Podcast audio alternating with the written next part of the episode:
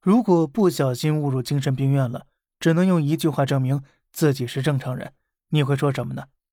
假如对医生说不装了，我摊牌了，老子就是精神病，那么精神病院会对你表示热烈欢迎。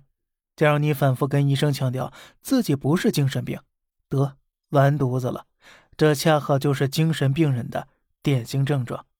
那么，当被关进精神病院，怎么才能让医生相信你是个正常人呢？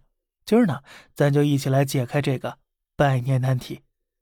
一九七二年时，美国正处于越南战争期间，很多美国人不想上战场，于是呢，就装成精神病人逃离征兵。一个名叫罗森汉的心理学家出于好奇，想研究一下伪装成精神病人究竟有多简单。马上打电话摇人，叫来七个朋友，组成伪精神病联盟。结果呢，这场漫不经心的实验竟对当时的精神卫生领域产生了巨大冲击。那么这是咋回事呢？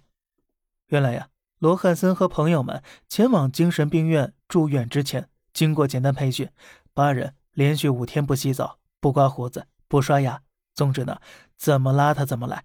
然后呢，他们告诉医生，自己脑子里面一直有一个砰砰砰的声音，然后轻松的混进精神病院了。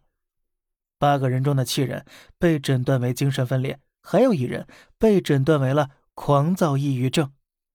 看到这里，你可能难以置信呢，八个正常人仅仅因为能够听到砰砰砰的声音，就被当成精神病人。治疗的过程中呢，他们会偷偷的把治疗的药丸藏在舌头下面。找机会吐掉，每天用一个小本子记录自己住院期间的经历。那么后来他们怎么样了呢？咱们下期再聊。